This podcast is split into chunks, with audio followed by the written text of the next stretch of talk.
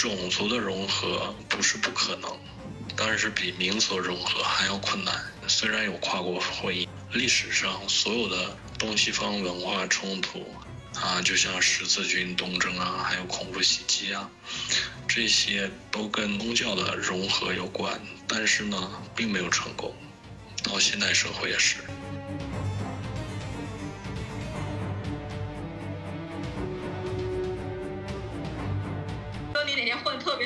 肯定好，会好脸皮厚说带我一把。为什么李哥混得好，带我一把？但我赚了钱，当然我就不是很开心了，所以算了吧。Anyway，我是觉觉得人会在失败里成长的。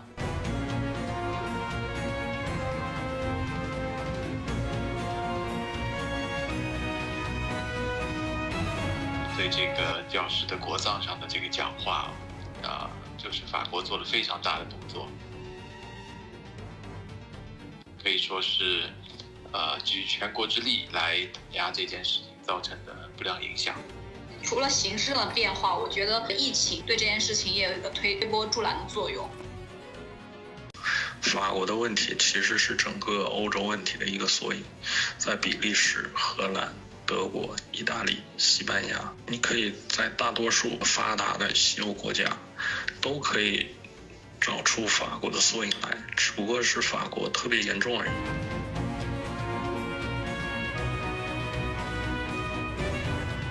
离买车买房又近了一步了，买我每天努力工作，老板离买大 house 又近了一步了。哎，天哪，你这也太可怕了！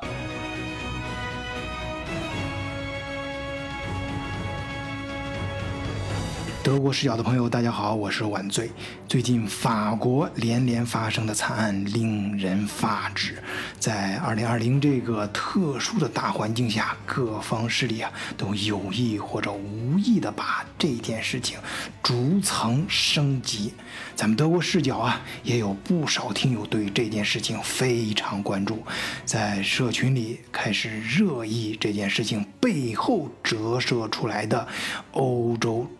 不。多的积攒了多年的以种族、宗教等等为代表的这些社会问题，那么欧洲是否还安全呢？这里是否还适合移民生活？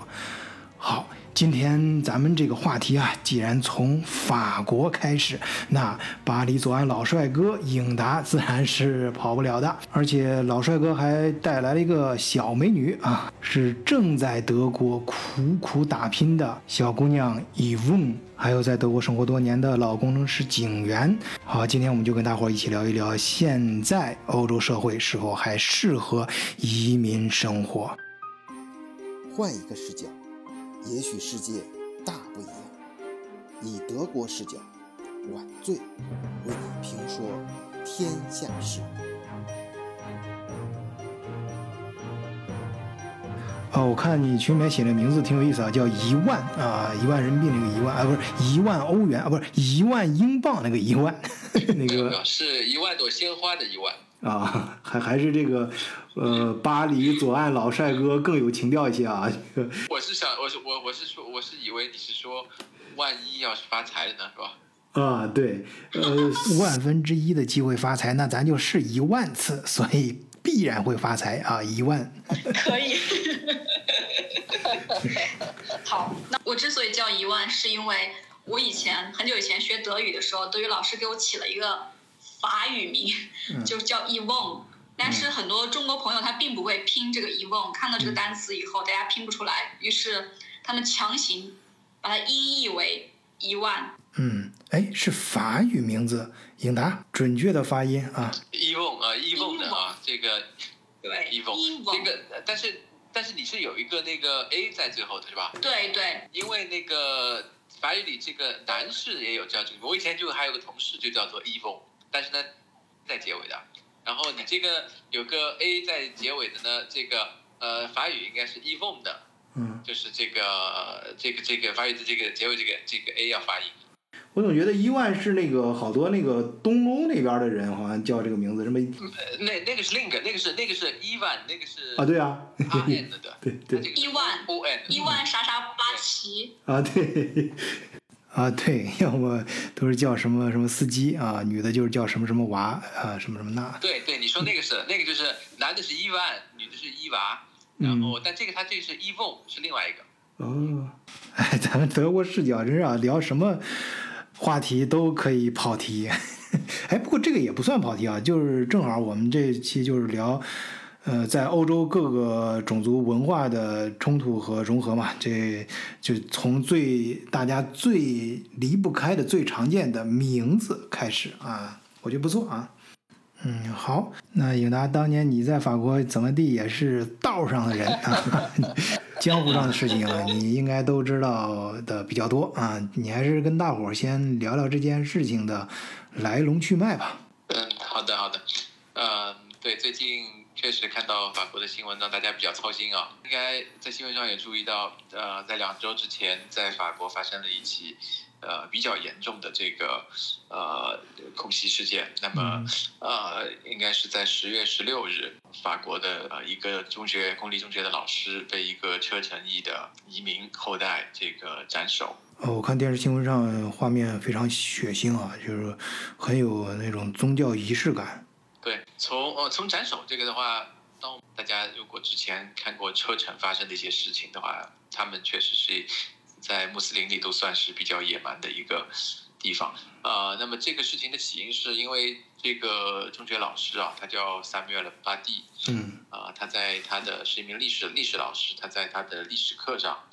啊，向全班的同学展示了之前就引起过这个巴黎这个恐袭血案的这个呃《查理周刊》的一个漫画。那么这个漫画的话是有点讽刺这个穆斯林的先知的，啊，那么所以其实上一次流血就是因为同一幅漫画，当时的话是这个《查理周刊》这个报社遭到了袭击，他的这个呃主编啊一系列的员工在报社就遭到了枪杀。嗯。那么这次的话，这位历史老师他在课堂上展示这幅这幅漫画，又一次展示展示漫漫画。当然，他的初衷是要向学生传授这个言论自由的这这个角度来说。呃，一些报道是还是提到，就是让班上就他说，如果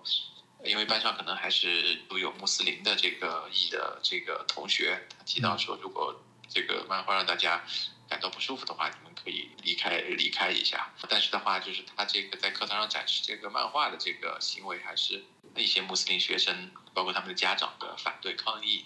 然后抗议甚至已经也提到了学校啊。之后关键的是着火点还是这个其中有个。学生的家长把这个把这个事情吧放到了这个网络上去，放在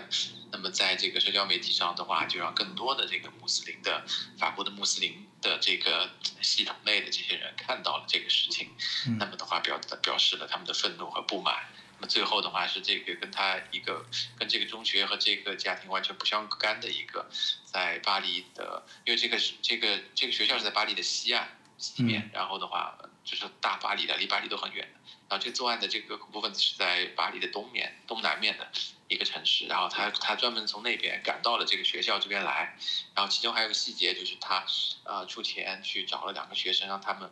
指指认给他哪位是这个历史老师，然后那两个学生还真的呃傻不隆咚的就拿了钱，然后指给了他，结果呢，然后他就就就直接过去就把这个历史老师给斩首了，嗯，所以是。是很严重的一个这个恐怖事件吧？那就是说，开始可能就只是一个呃不同教育理念的冲突，呃，后来就通过网络放大，就变成了一个宗教和信仰方面的冲突。对的，这个历史老师。那么，但是呃，因为因为在法国的话，呃，熟悉法国的朋友知道啊，法国的这个国训啊。嗯，叫做自由、平等、博爱。嗯，那么第一条就是自由，所以法在法国人法国人的这个应该是说在骨子里就觉得言论自由是至高无上。嗯，这个呃，所以那么这一次，特别是对老师的这种呃这种暴行的话，真的是激起了啊全国上下的一致的这种愤慨吧。嗯，那么。啊，所以这个最后，呃，后来，呃，法国可以说是举全国之力啊，在马克龙的这个带领下，那么给了这个老师，呃，国葬的待遇。嗯然后在国葬的这个呃当天，这个马克龙发表了非常呃感人的演讲，并且就是把这个呃言论自由的这个旗帜呃举得很高。那么，当然现在再看，可能甚至有点用力过猛了。嗯啊、比如说就是呃，就是就是我就是他一再的说，这个绝对不会像这个任何的呃伊斯兰的这个分离主义者，呃不是分离叫极不是分离主义是极端主义，嗯就是说对极端主义的谴责，就是甚至还提到就是说呃对这幅漫画的一鼓励，就是说也不是鼓励，但是是说呃觉得这幅漫画可以在所有的场合、所有的学校呃进行展示。那么嗯这一个、这一个言论的话，可能又稍微有点用力过猛的话，就导致了啊、接下来的我们就看到了一些呃后续的反应，就是在呃当然是在法国以外的啊，法国嗯是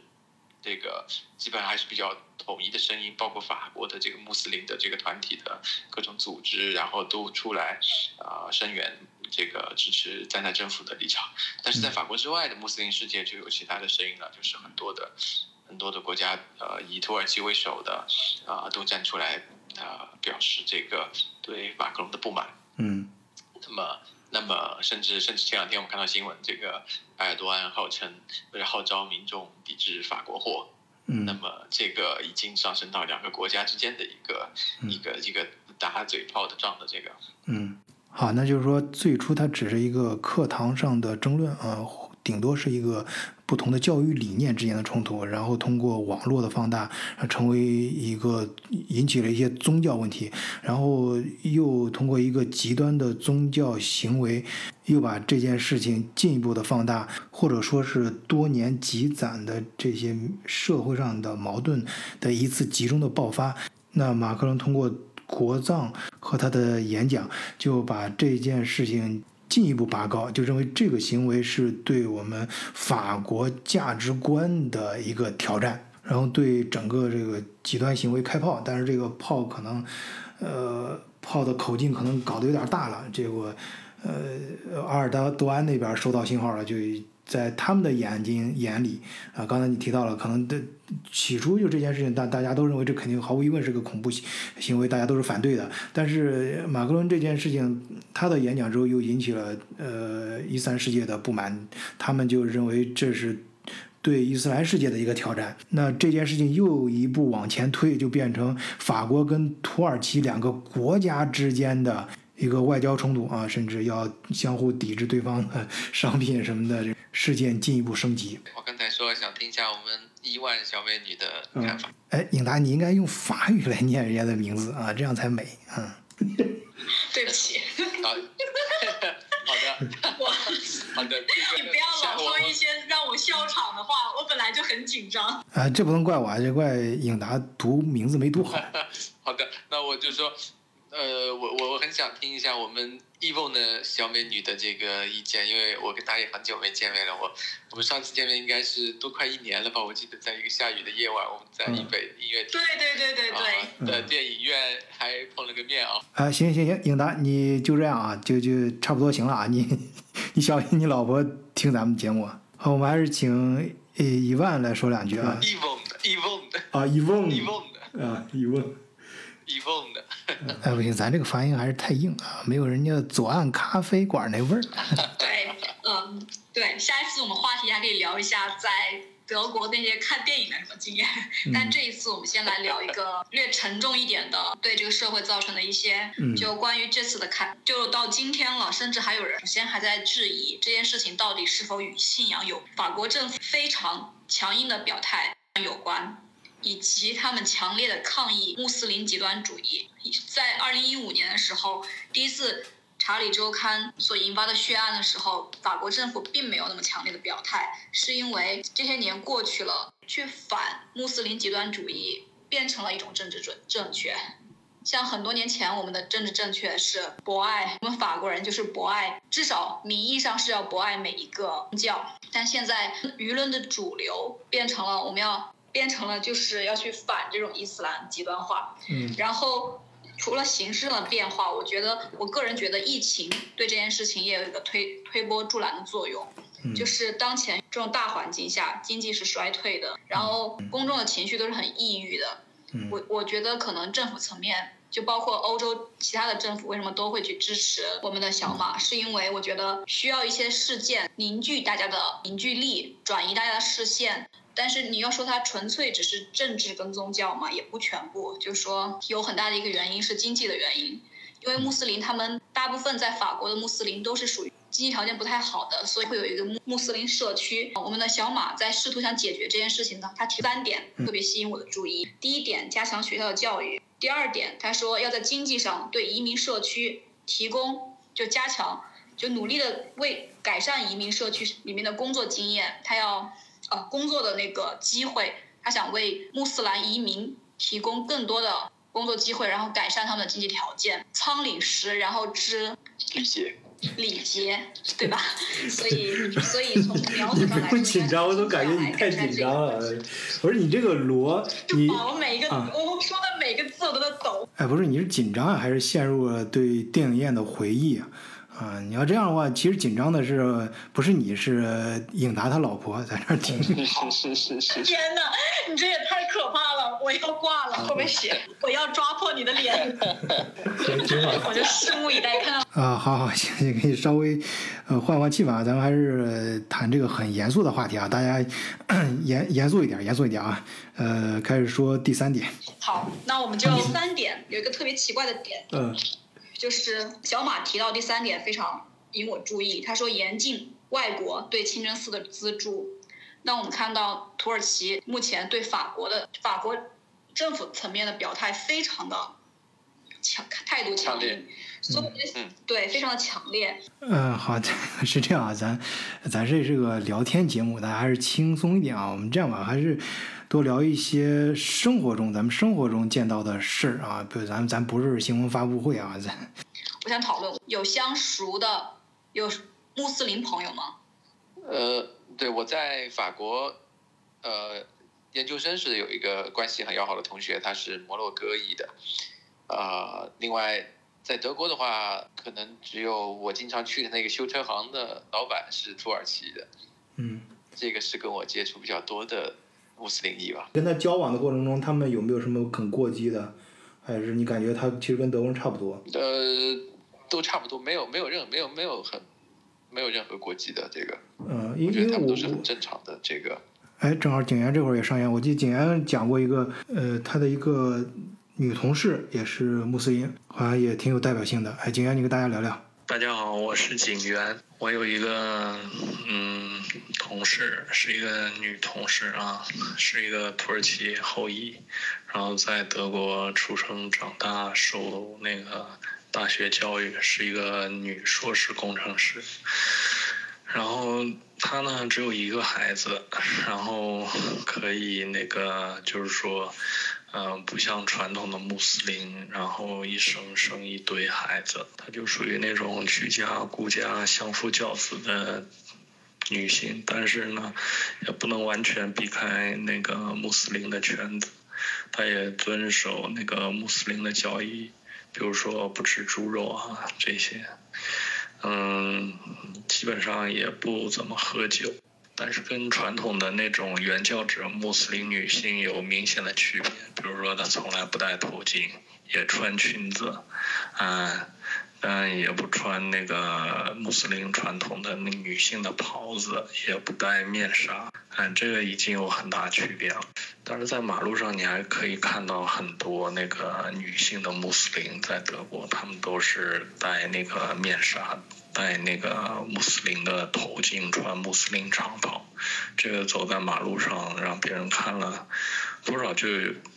我自身感觉就不是很舒服啊。像这种穆斯林就不在少数，他们生孩子基本上是五六个、四五个都很多。呃，对我为什么专门提到警员说这个事儿呢？就是我觉得非常典型，就正好印证了刚才一万提到的那个小马同志的演说里面提到的措施，就是像警员提到他的这个同事在德国长大，接受了德国传传统的教育之后，还是有一些变化的啊，呃，至少对生活的态度有了不少变化。呃，所以给我留下了很深刻的印象。呃，就像警员说的那样，它不像其他的很多我们见到，其实来过德国的人，至少都在大街上见过啊，很多，嗯，他们都是一人带好多孩子。呃，所以好多华人都担心嘛，这个德国生存环境，那过上几年之后，呃，你想德国当地的人都生育越来越小啊。我有很多同事就听课，就我们前面节目里也讨论过这个问题。那其他地方的难民什么的，呃，尤其那些呃受相对来说受呃教育比较低的，呃那些生活环境不是很好的，他反而生的孩子还特别多。嗯，那将来很可能就整个德国就土耳其化了，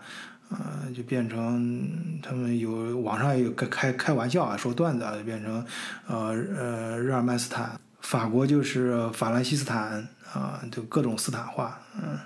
呃，当然咱们节目里面都是中立的，只是提这种现象，我们并没有这个能力，也不应该啊，你在节目里面去评判哪个。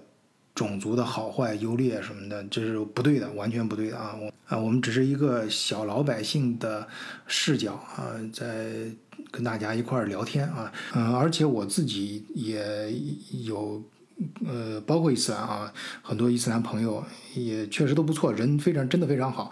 呃，那个，哎，对，想想 伊万，你你不是要说一个你身边的伊斯兰朋友吗？你可以讲一讲。对，呃，我有一个穆斯林朋友，嗯就是一个小妹妹，比我小六岁，不对，比我小六岁左右，她叫 Emelina，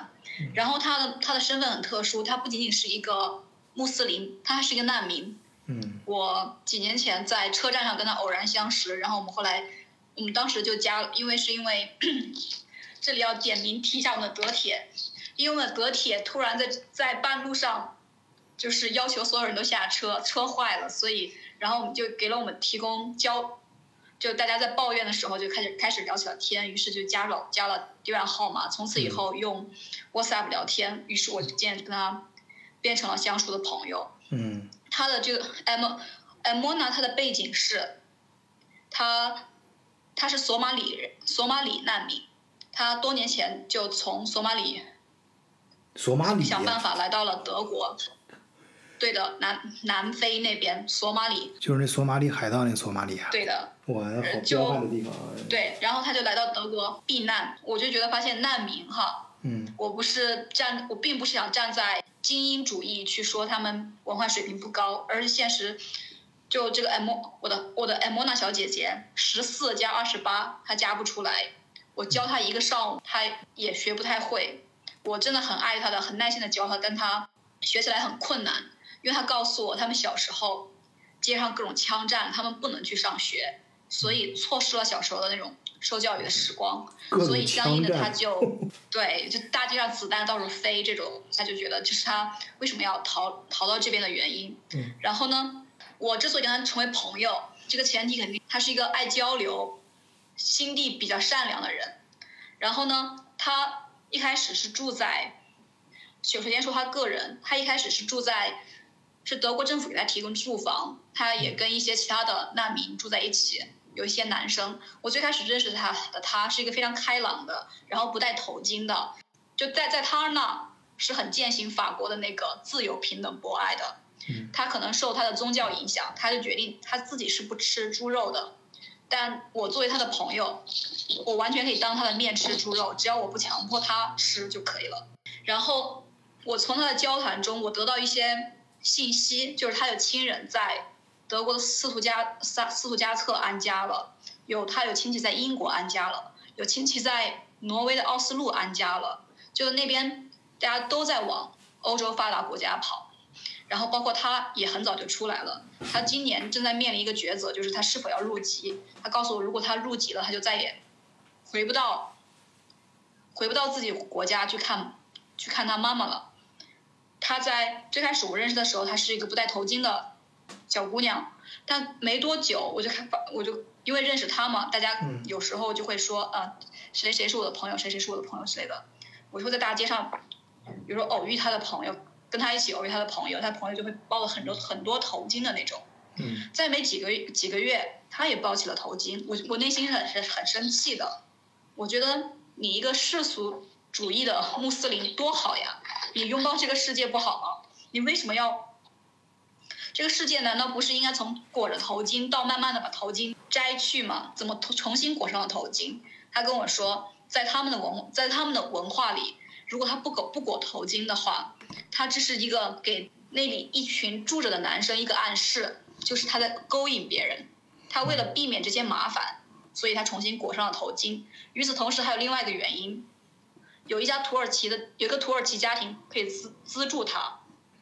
然后这个资助的前提之一就是裹上头巾。我曾经一度为此非常生气，但这是他的个人选择，我也没有办法。嗯再然后呢，他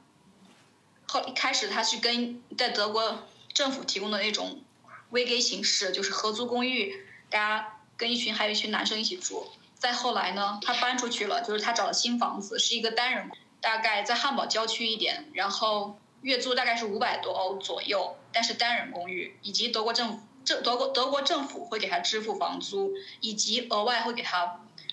部分金额的补助。他在这个同时，他需要做些什么呢？第一，他要去上课，去学习一些课程，类似于刚才我提到的十二加二十八这种基基础教育。与此同时，他在上专业课，同时也在上班，就是他在学习给那个养老院的那种做护理人员，所学一些相应的医医学方面的知识的课的那些知识技能。然后呢，我渐渐的发现他并不是很爱，就是直到今就到我这，因为他跟土耳其家庭接触的很很密切这件事情，我中间很生他气，我有大概一年的时间没有跟他联系过了。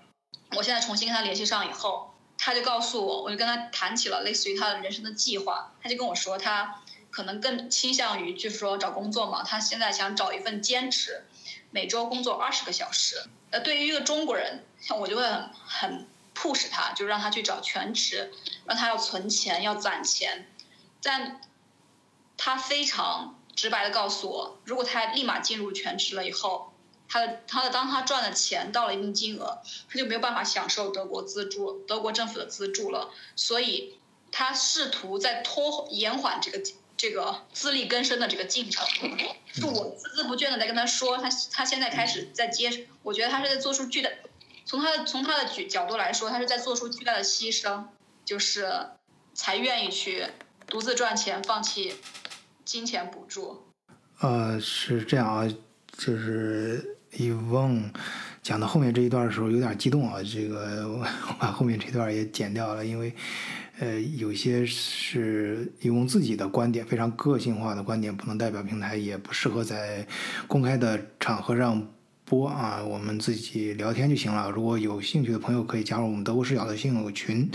啊，在群里面可以呃聊更多的内容啊，或者私下里啊，你们可以谈得更自由一些。嗯，然后一万的情绪稍微稳定一下，我们呃还是请嗯景元跟颖达啊，包括我，我们三个老男人来呃接着讲一讲。呃，但是我这里必须强调，刚才伊万讲述他这个朋友的经历的时候，这个事儿，他朋友的这个转变非常有代表性，大家可以细细的品这里面的每一个变化，都非常的能说明问题。嗯、那具体是什么问题？咱们不是一个说教节目啊，就是聊天节目，大家呃就这么一听啊，自己品吧。对，刚才呃伊梦提到的这个呃，对对马克龙这这这这这几个分析我，我挺赞同的。就是现在呃经济下行，疫情失控，那么他领导人都需要转移一下注意力，所以的话，这次这个这次的这个，所以我刚才说用力过猛。另外的话，政治正确这点也确实是的，就是我们说政治正确的话，就是说它有这个政治需要，啊、就是法国现阶段的话，啊、就是极右的这个政党的这个呃势这个势头比较猛，那么的话，所以马克龙这样比较高调的出来打压极端的呃呃伊斯兰的话，就是说可以让他这个呃让极右的那些没有在什么画饼来呃冲冲击它，那么的话甚至可以拉拢到一些极右的这个选票。那么相反的话，呃，近年来的话，法国的这个左派的话，已经基本上是被呃分解的，没有什么。呃，这个就是在选民方面没有什么阵营了，所以的话，他也不太需要，呃，去这个争取左票左左面的支持，所以的话，他可以很非常政治正确的站出来，这样，呃，这个拥抱言论自由。哎，这你提到这个政治因素，就是像法国政党之间的斗争，包括德国，其实也是几个政党进行选举啊，在议会里面开始占的席位多什么的，呃。哎，这块儿景元出来可以讲讲啊。哎，我我记得景元跟我说，他以前都不知道有选择党这个存在啊，就突然有一天他的同事那儿呃知道了德国还有这个党，然后就是呃很惊讶，很哎景元你来谈你自己来说一说你的感受吧。我一直都说西欧这帮人喜欢当圣母婊，法国的问题其实是整个欧洲问题的一个缩影，在比利时、荷兰。德国、意大利、西班牙，啊，你你可以在大多数那个发达的西欧国家，都可以找出法国的缩影来，只不过是法国特别严重而已。英国也非常严重，但比法国稍微好一点。为什么呢？因为中间隔了一条英吉利海峡，这帮难民移民，他们呢，嗯，去英国。那么长的海峡，他过不去啊，他游不过去啊。举个几个喜欢当圣母婊的例子啊，德国的最好的例子就是他的政党，自由民主党，还有绿党，然后强烈的反对那个呃疫情措施，然后强烈的要求加大那个难民接收力度，这明显的圣母婊。嗯，其他国家例子，比如说瑞典的呃格雷塔通贝格啊，这是一个很好的例子。在德国有两个词啊，一个是健康叫 Gesundheit，还有一个是自由叫 Freiheit。在于我们普通人来讲，当然你一个。呃，一个社会先有健康，你才能享受更大的自由，对吧？但是在欧美啊，特别是在德国，有很多人他就认为，你不能侵犯我的自由，我的健康是我自己的事情，因为他们完全没有对社会的一种负责任的态度。你表面上看，他们大部分人。都非常的好，非常的自觉，但是其实，在欧美这种国家，他们都是以自我为中心，非常的自私。他们大部分有一当中很大一部分人就是以自我为前提，你必须要保证我的自由，你的健康，他人的与我无关。在这种那个。前思考的前提之下，你才会看到各种德国的奇葩的，在法兰克福、汉堡、柏林、慕尼黑。呃，杜塞尔多夫、科隆这些大城市，还有产生的奇葩的反对这个新冠疫情措施的游行，然后中间还夹杂了德国的极左翼和极右翼，还有环保主义者，这些乱七八糟的，把他们汇总在一起，才会产生了巨大的问题。中间呢，还会夹杂的各种宗教、政治势力。就像我说的，穆斯林、伊斯兰教啊，还有国外的各种势力在中间，然后进行起哄，然后在这种情况下，所以才会变得这么混乱。我本人在德国待了有十七年的时间了，在就是二零一三一四年以前，德国的治安是真的很好，我不得不说，这个国家治安非常棒。但是从二零一五年往后，这个国家治安急转直下，可以说整个是欧洲的治安急转直下。从当时开始往后接受难民以后，然后各种层次不成。各种各样的恐袭不断，每年都有，然后还有没有恐袭成功的，在预谋阶段就被抓捕的，这个都是天天报纸上、新闻上、广播里都能够听到、读到的。这个德国极右翼也是呃，发展的很快。德国选择党 AfD 啊，这个党派原来是不知名的，现在短短几年之间已经进入德国议会了。作为，甚至差一点赢得了东德的图林根州，好像是上一次大选成为执这个州执政党。这个党已经，呃，支持率超过百分之五，已经进入德国这届政府的那个议会了。究其原因是什么？这背后很值得人深思啊！对，呃，很值得人深思啊。那个颖达，呃，你来好好深思一下。历史背景的话，我我这里我想再加一下，就是这个补补充一下，就是呃，法国的这个穆斯林移民的话，不单单是穆斯林，就法国整个的移民组成里面。啊，最大的部分就是它的这个北非穆斯林的这一块。那么北非穆斯林的这个，呃，阿尔及利亚、摩洛哥和这个突尼斯，这三个国家是法国最大的移民构成。其中尤其是阿尔及利亚。那么阿尔及利亚的话，因为五十年代的时候，啊，法国出兵啊，这个参与阿尔及利亚内战，那么导致了有大量的这个法国人当时去到阿尔及利亚。然后后来有一些这个法国人的后代，呃，这个甚至导致了就是在法国的朋友知道，在法国有一种特殊的这个移民的这个移民卡，就是专门设给阿尔及利亚的呃移的移民的这种家庭团聚的，因为当时确实有很多的这个呃牵扯不清的这个关系，啊，那么这一段历史的话，在呃法国是一段比较隐晦的历史。也没有没有很多的报道，但是，呃，但是事实就造成了法国有大量的阿尔及利亚移民，但是还有一个很严重的问题就是，阿尔及利亚的这些移民，他们甚至第二代、第三代出生、教育、长大在法国，但是他们对法国没有认同感，那么他们甚至有的还内心有仇恨法国的，这就是之前的很多起恐袭事件都是这个，呃，在法国出生的这种。二这个啊穆斯林的移民后代啊来做出的这样极端的这个恐袭事件，这个是从历史的呃历史的背景，就是法国的呃穆斯林。我这里我还想补充一个，可能因为伊凤啊伊凤小美女的话，毕竟跟我们年龄段有一点差异，所以她我们遇到的这个呃年龄的段的这个呃朋友会有些不一样。嗯，那么我我想补充一个，我我其实当年印象特别深刻的是，反而就是，呃，对比法国和德国的穆斯林啊，我对德国的穆斯林还比较有积极的一些的这个印象。呃，我当当时印象特别深刻，就是我之前有一次在法国，我刚好乘坐那个 Uber，我坐 Uber 去机场，那么当时那个 Uber 司机就是一个阿尔及利亚的这个。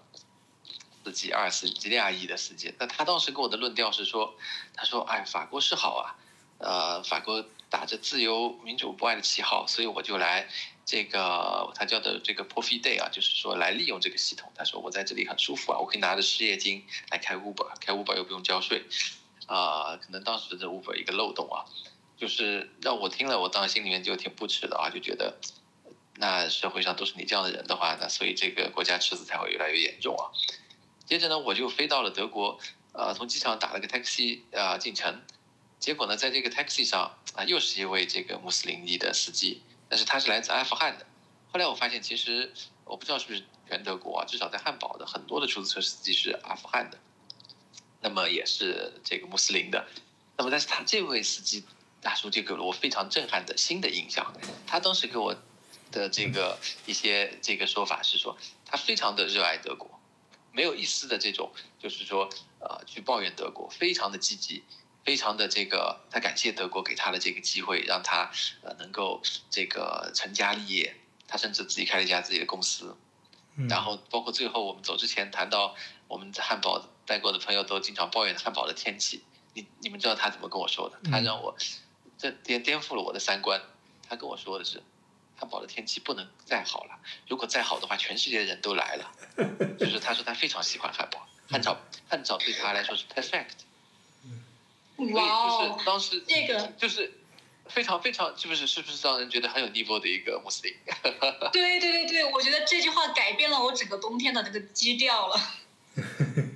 对，所以我当时的印象，我当时甚至我可能跟晚醉也聊过这个，我之前一度我就说我我自己的这个体会是，法国跟德国最大的差距在哪里？就在于他们的移民的差距。嗯那么他们的移民，法国最主要的移民力量是阿尔及利亚的，嗯呃，这个德国最德国很突出，德国很突出的就是在劳动阶级的一个移民，呃对对土耳其来自土耳其的。嗯那么如果我们对比土耳其的移民和阿尔及利亚的移民，那我们真的可以说是一百八十度的差异。嗯，就是说土耳其的裔的移民，他是勤劳工作、勤奋赚钱啊、这个怎么说也没有特别特别多的这个呃，虽然有一些习气啊，但是没有特别多的这种呃这种呃犯罪啊，或者是说这种嗯呃特别呃这个恶劣的行为。那么在在阿在阿尔及利亚的移民的话，在法国就是说，呃可以说就是说，呃不是说好吃懒做的话，至少没有很很少有人勤奋的去啊、去挣钱，去为社会做贡献。这个那另外一方面的话就是犯罪。啊，这呃，近年来的极端恐怖袭击，就是真的是一个是在拖后腿的，一个是在这个呃加加油助力的，嗯。差距很大。呃，好，由于这个大家都知道原因啊，这个后面好多内容我就不得不在剪辑的时候都剪辑掉了。那呃，如果大伙儿对呃这方面的话题想进行更深入层次的讨论，啊、欢迎加入咱们德国视角的听友群啊，入群方法都会写在简介里，啊，那其实就是加咱们联络员的微信啊，会拉你入群。呃，那么好，我们这一期聊天会就暂时聊到这里。关于德国移民的话题，后面应该还有很多，希望大家能够订阅德国视角的频道。啊、谢谢收听，再见。